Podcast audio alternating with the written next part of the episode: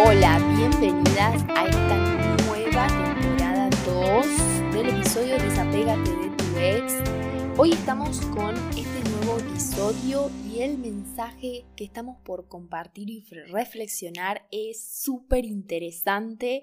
Me llega desde el reto de tres días para elevar el amor propio a las nuevas personas que me descubrieron en Spotify, en iVoox, en Anchor, no sé, donde ustedes quieran que me estén escuchando y es la primera vez que me escuchan, les cuento que tengo un reto de tres días donde compartimos diferentes ejercicios para que vos puedas elevar el amor propio.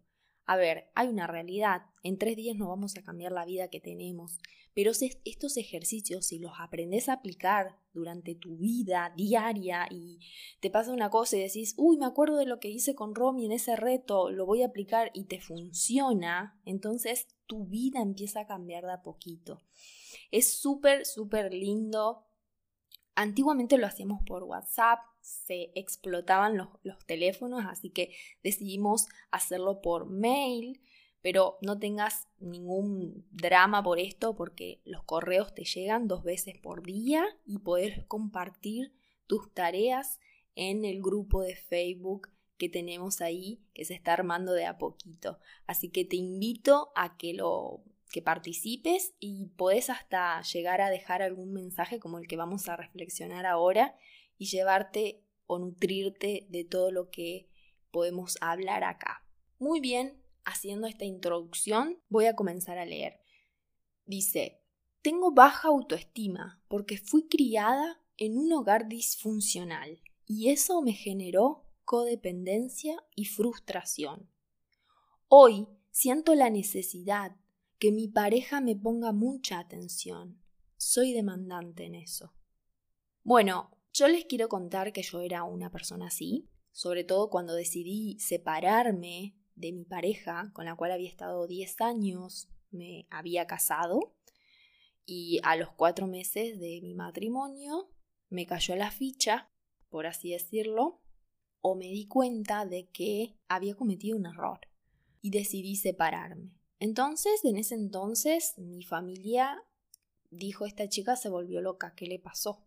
Y yo me pongo en su lugar y digo, wow, o sea, ¿Qué hubiese pensado yo como madre de una hija, como padre de una hija, que es todo perfecto, fui a la facultad, terminé la facultad a los cinco años, eh, que trabajaba súper respetuosa, todo tan bien y resulta que se casa después de 10 años de estar con una persona a la cual ellos querían un montón, obviamente, era parte de la familia. Y un día para el otro, después de casarse, tremenda fiesta hicimos, a los cuatro meses se le ocurre separarse. Entonces, no solamente mis padres, toda la ciudad dijo esta chica se volvió loca, ¿qué le pasa? O sea, placa, si no te ibas, querías casar, ¿para qué te casaste si te vas a separar a los cuatro meses? Que dejas mal parado a todo el mundo, a tu familia, a la, familia de él, a vos misma.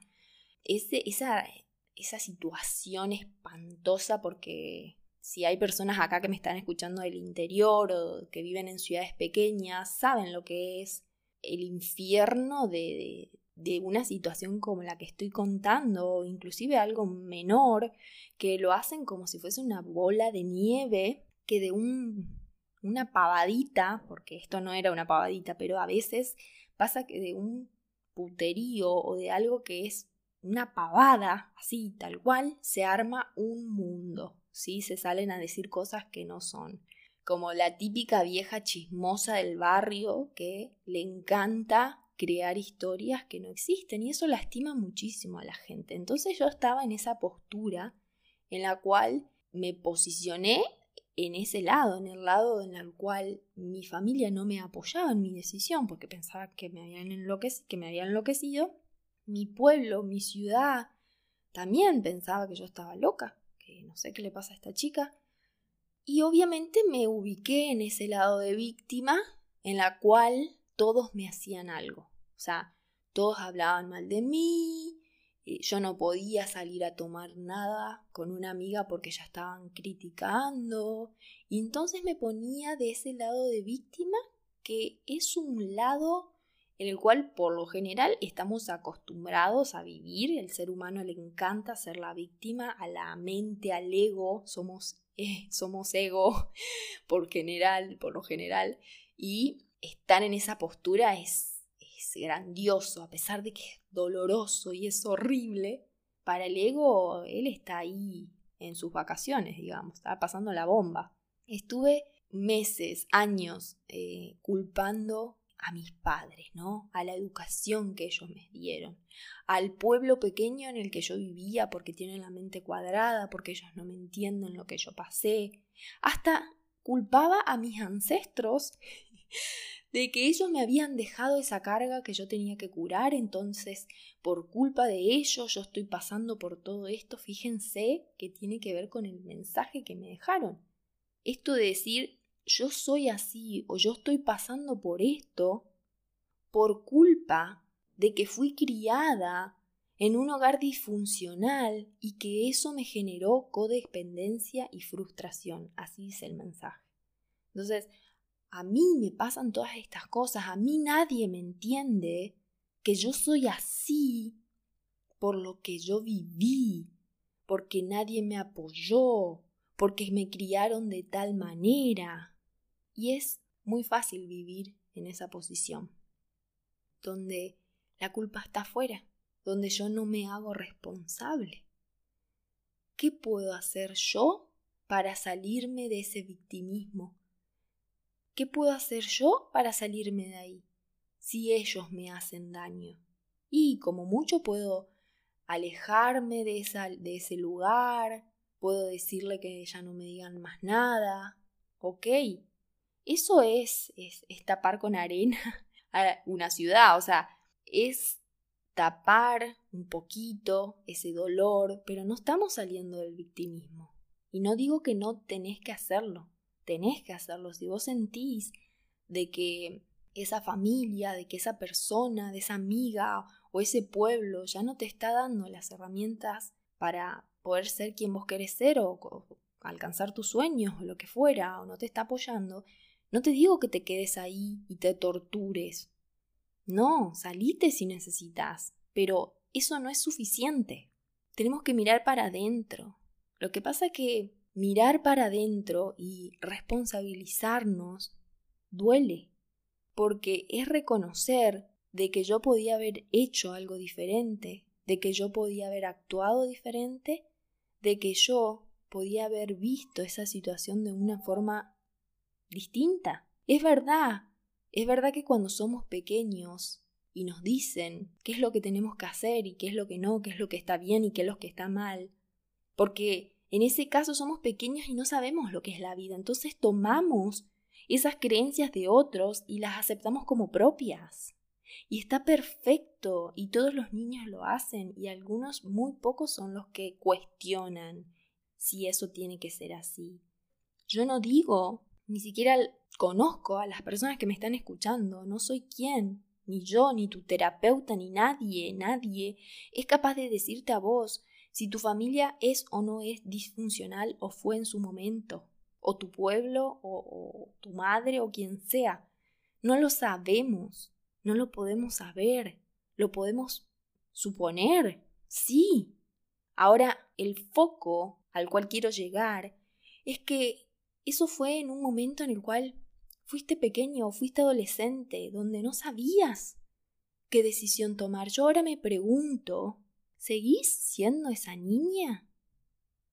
Es decir, ¿seguís tomando esas creencias? ¿De qué te sirven? ¿Te cierran o te abren posibilidades de cambio? ¿Qué pasará si cambio la historia que me estoy contando en mi mente y dejo de culpar a que yo hoy soy codependiente por la familia que me criaron y empiezo a decirme estoy actuando de esta forma porque me estoy aferrando a esa creencia, pero quiero ser diferente, entonces voy a buscar ayuda. Porque hoy estoy siendo codependiente, pero quiero ser diferente. ¿Qué pasa si me cambio lo que me digo? Porque es muy fácil, es muy fácil, no me digan que no, aferrarme a decir que yo soy así por lo que viví, y me cuento esa historia y me aferro a que no puedo cambiar por eso. ¿Cuántas personas, díganme, o sea, estoy segura que recuerdan y traen a la mente historias de personas que se volvieron exitosas o que eran obesas y se volvieron delgadas o lo que fuera y que en su pasado se podían haber aferrado a esa historia del pasado, a que no podían cambiar porque en su casa todos eran obesos, a que no podían cambiar porque tenían tal enfermedad. Sin embargo, acá están contando sus historias y ofreciéndote a vos un cambio de diálogo. Deja, dejar de comprometernos con esa justificación de por qué yo no puedo. Yo no puedo, yo soy así por lo que viví. Y empezar a decir quién quiero ser y qué tengo que hacer para llegar a ser eso. Si el pasado me hizo codependiente, ¿qué estoy haciendo yo hoy para dejar de serlo? ¿Dónde está mi poder? Mi poder está allá en el pasado, en las historias que vivió mi madre, mi padre y que me las contaron y que yo me las apoderé. ¿Dónde está mi poder? Está allá, en lo que viví en la experiencia traumática. Si estoy buscando, como dice en el mensaje, que mi pareja me preste atención todo el tiempo, empecé a cuestionarte en qué no te estás prestando atención vos misma. ¿Estás cuidando de vos misma? ¿De tu piel? ¿Te cuidas en la alimentación? ¿Te vas, no sé, a la peluquería a hacerte las uñas? ¿Te ejercitas? ¿Trabajás duro por crecer en tu profesión para conseguir tal puesto? ¿Te escuchás cuando tu cuerpo te dice que descanses un poco más? ¿Te estás dando atención? Y acá doy algunos ejemplos y no quiere decir que eso sea lo que tiene que ser, sino para que empieces a abrir tu cabeza y escucharte a vos misma. Porque si todo esto está cubierto y vos te das la atención que necesitas, si podés tapar o podés llenar este vaso no necesitas que afuera otro te esté prestando atención. Me siento linda, me lo digo, porque si me miro al espejo y me gusto, no solamente en lo físico, me miro y veo mi energía y estoy conforme y me encanta como soy como persona, no voy a necesitar que otras personas allá afuera me aprueben porque sé quién soy porque yo misma me digo quién soy. Compartí este mensaje con aquellas amigas que siempre se están justificando con el pasado de que yo no puedo por esto, de que yo no puedo porque viví tal cosa.